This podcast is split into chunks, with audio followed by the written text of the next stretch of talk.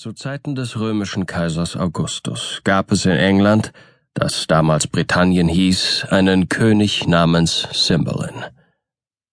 Cymbalines erste Gemahlin war schon gestorben, als ihre drei Kinder, zwei Söhne und eine Tochter, noch sehr jung waren.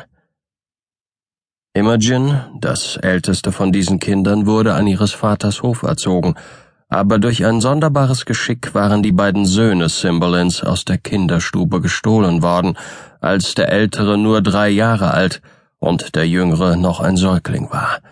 Und Cymbalin hatte nie erfahren können, was aus ihnen geworden war, noch wer sie entführt hatte. Cymbalin war zweimal verheiratet, seine zweite Gemahlin war ein ruchloses, ränkevolles Weib, und Imogen, Cymbalins Tochter aus erster Ehe, hatte in ihr eine grausame Stiefmutter gefunden. Die Königin hasste die Stieftochter, wünschte sie aber doch mit ihrem eigenen Sohn aus früherer Ehe, denn auch sie war schon einmal verheiratet gewesen, zu vermählen, denn sie hoffte dadurch nach Cymbalins Tod die Krone von Britannien auf ihren Sohn Cloten übertragen zu sehen, wusste sie doch, dass, wenn des Königs Söhne nicht wiedergefunden würden, die Tochter Imogen des Königs Erbin werden musste. Aber dieser Plan wurde vereitelt durch Imogen selber, die ohne die Einwilligung oder das Wissen ihres Vaters und der Königin sich vermählte.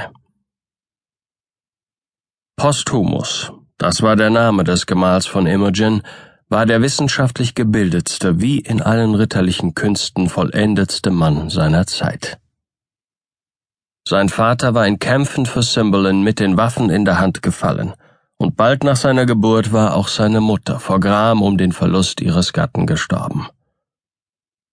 Cymbeline hatte dem Waisenknaben den Namen Posthumus gegeben, weil er nach seines Vaters Tod geboren war und aus Mitleid mit seiner Hilflosigkeit hatte er ihn zu sich genommen und an seinem eigenen Hof erziehen lassen.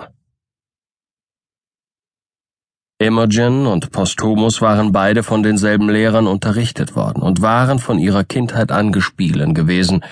Sie hatten einander schon in ihrer Kindheit zärtlich geliebt, und da ihre gegenseitige Zuneigung fortwährend mit den Jahren gewachsen war, so hatten sie sich in reiferem Alter heimlich miteinander vermählt. Dieses Geheimnis erfuhr bald die Königin, die sich in ihren Erwartungen getäuscht sah.